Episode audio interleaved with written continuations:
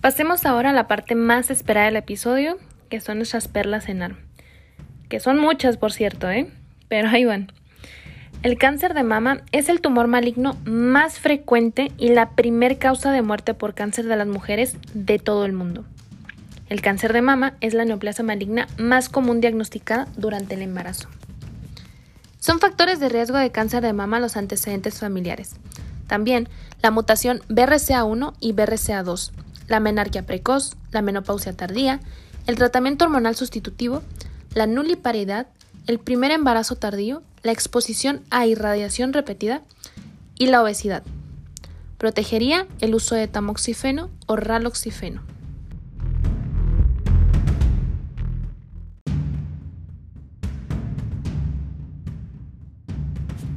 En la exploración son signos sospechosos de malignidad la presencia de un nódulo duro, fijo, de contorno irregular, con retracción de la piel o del pezón, además de la secreción sanguinolenta unilateral y la presencia de adenopatías duras y fijas homolaterales. La mamografía es fundamental en el diagnóstico de cáncer de mama. Los signos de malignidad son nódulo denso, espiculado y de bordes imprecisos, retracción de piel o edema cutáneo, pérdida de arquitectura o desestructuración del parénquima mamario, densidad focal asimétrica y microcalcificaciones agrupadas. Estas últimas son el signo que aparece más precozmente en la mamografía.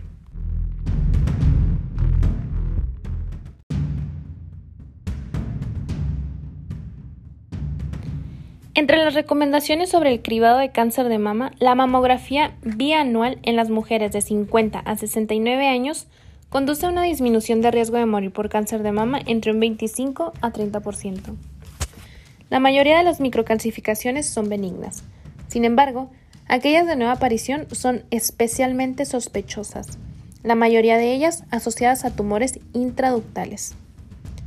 La ecografía no ha demostrado utilidad como método de cribado para cáncer de mama, si bien es una técnica adjunta o complementaria de gran importancia en programas de cribado mamográfico, y también el diagnóstico radiológico de pacientes sintomáticas. La resonancia magnética es la técnica de mayor sensibilidad para la detección precoz de la recidiva local.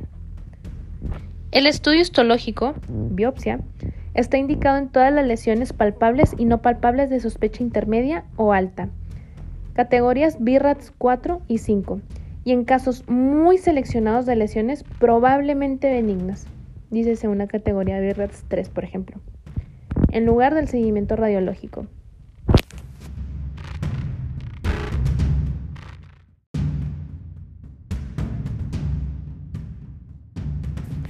La biopsia con aspiración de aguja gruesa es la técnica de elección en el diagnóstico histológico de las lesiones mamarias palpables y no palpables, especialmente si son visibles por ecografía.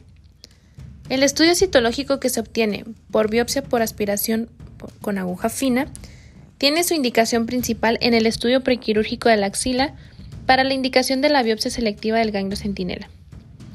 Resulta imprescindible realizar un estudio ecográfico axilar con biopsia con aspiración de aguja fina de los ganglios sospechosos antes de cualquier estrategia de estudio de la afectación axilar.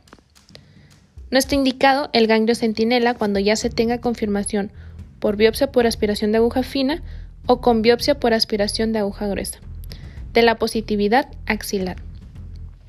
La variedad histológica más frecuente es el carcinoma ductal infiltrante.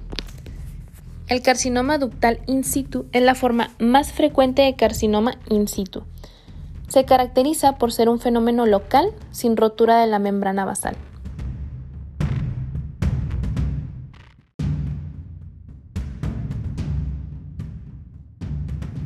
Los carcinomas lobularios infiltrantes, que es la segunda variante más frecuente del cáncer de mama, presentan el mismo pronóstico que los carcinomas ductales infiltrantes y suelen expresar casi siempre receptores hormonales y casi nunca el HER2.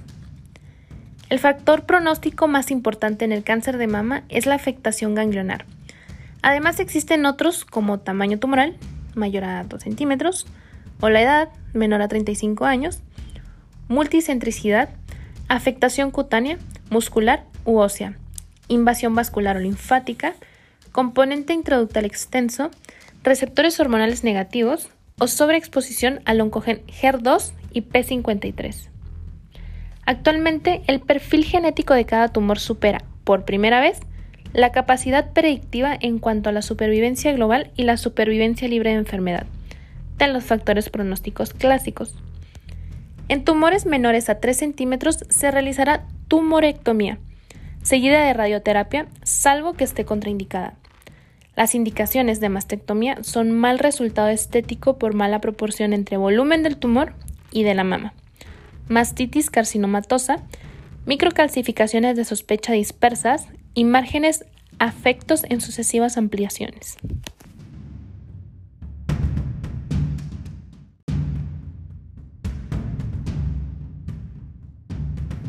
En el tratamiento se debe incluir la axila. A este nivel se puede optar por la linfadenectomía axilar o por la biopsia selectiva del ganglio centinela. La quimioterapia es el principal tratamiento adyuvante y se indicará en las mujeres con ganglios positivos o en aquellas con ganglios negativos, pero con factores de mal pronóstico, o sea, de un tamaño mayor a 2 centímetros, de un G2 a un G3, edad menor a 35 años, invasión vascular o HER2, que sea positivo, y triples negativos. La hormonoterapia se utilizará solo en tumores con receptores hormonales positivos. En mujeres posmenopáusicas, el fármaco de primera línea es inhibidor de la aromatasa, sobre todo para evitar los problemas del tamoxifeno sobre el endometrio, mientras que en mujeres jóvenes se optará por el tamoxifeno. En los tumores que sobreexpresen el oncogen para HER2, se puede utilizar el trastuzumab, que es un anticuerpo monoclonal específico contra este oncogen, y pertuzumab en neoadyuvancia. La principal toxicidad de trastuzumab es la cardíaca. Durante el tratamiento con trastuzumab se realizará una monitorización de la fracción de eyección del ventrículo izquierdo mediante ecocardiografía. La radioterapia adyuvante está indicada siempre que se haya realizado una cirugía conservadora y en el caso de la mastectomía estará basada en los datos histológicos.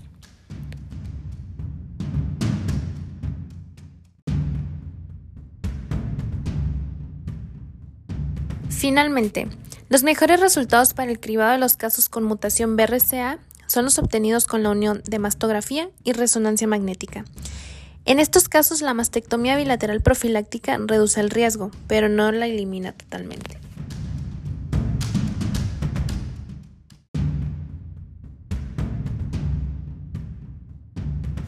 Pasando ahora a nuestros casos clínicos, tenemos de entrada una mujer de 60 años ha sido intervenida mediante tumerectomía en un carcinoma de mama. Se trataba de un tumor de 2 centímetros con ganglios libres y receptores hormonales negativos. ¿Cuál de las siguientes opciones de tratamiento se recomendaría? Número 1, quimioterapia adyuvante. Número 2, radioterapia adyuvante. Número 3, tamoxifeno adyuvante. Y número 4, revisiones periódicas. La respuesta correcta es muy bien. Número 2. La radioterapia adyuvante. Siguiente caso. Señalar la opción incorrecta, incorrecta, respecto a los factores predictores de respuesta a la hormonoterapia en cáncer de mama. Número 1. Bajo grado histológico. Número 2. Bajo porcentaje de expresión de receptores hormonales. Número 3. HER2. Número 4. Ki67 bajo. La respuesta correcta es... Muy bien, compañeros, si están estudiando. Un bajo porcentaje de expresión de receptores hormonales. Siguiente. ¿Cuál de los siguientes se considera el factor predictivo de respuesta a la quimioterapia en el cáncer de mama? Número 1. Histología ductal y grado histológico alto. Número 2. Elevada proliferación tumoral, que vendrá siendo un Ki67 mayor a 20%. Número 3. Sobreexpresión del HER2. Número 4. Todas son correctas. La respuesta correcta es... Así es, compañeros. Todas son correctas. La siguiente es una paciente de 35 años que ha sido sometida a mastectomía por cáncer de mama. En la pieza quirúrgica se encuentra un carcinoma ductal infiltrante de 2 centímetros y existe invasión de tres de los ganglios axilares aislados. Los receptores de estrógenos y progesterona son negativos. ¿Cuál sería la conducta a seguir más apropiada tras la mastectomía? Número 1, radioterapia. Número 2, quimioterapia adyuvante. Número 3, hormonoterapia adyuvante. Y número 4, radioterapia y quimioterapia adyuvante. ¿Cuál sería la respuesta más indicada? Muy bien, radioterapia y quimioterapia adyuvante.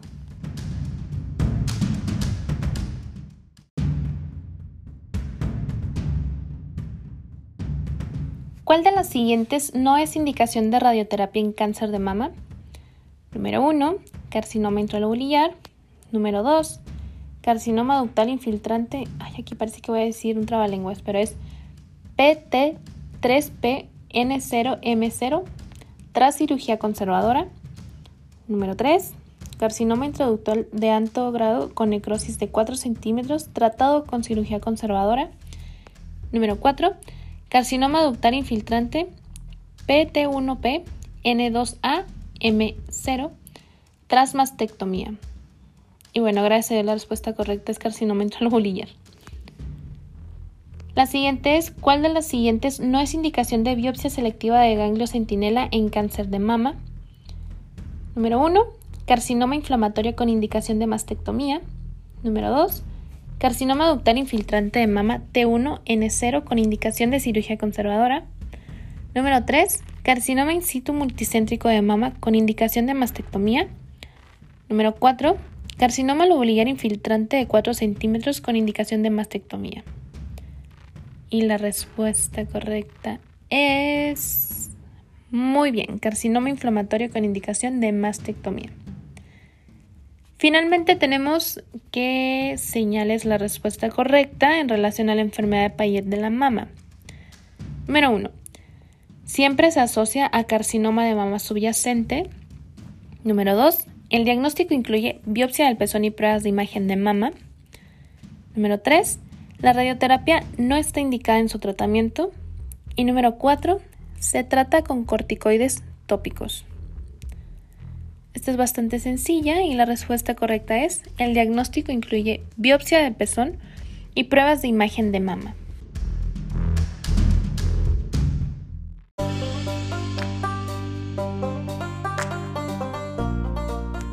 Pasemos a nuestras preguntas. Son cuatro preguntas bastante sencillas. La primera nos dice, ¿cuál es el tipo de cáncer que con mayor frecuencia afecta a la mujer? Este es el cáncer de mama. Número 2. En el cáncer de mama in situ, ¿qué tipo histológico representa una lesión premaligna que requiere escisión? Y este es el carcinoma ductal in situ. Número 3. ¿Cuál es el subtipo histológico más común de cáncer de mama? El carcinoma ductal infiltrante. Número 4. ¿Cuál es la posibilidad de que una paciente con mutación BRCA1 o BRCA2 desarrolle cáncer de mama? Para BRCA1 tenemos entre un 55 a 65% y un BRCA2 entre un 2 a un 45%.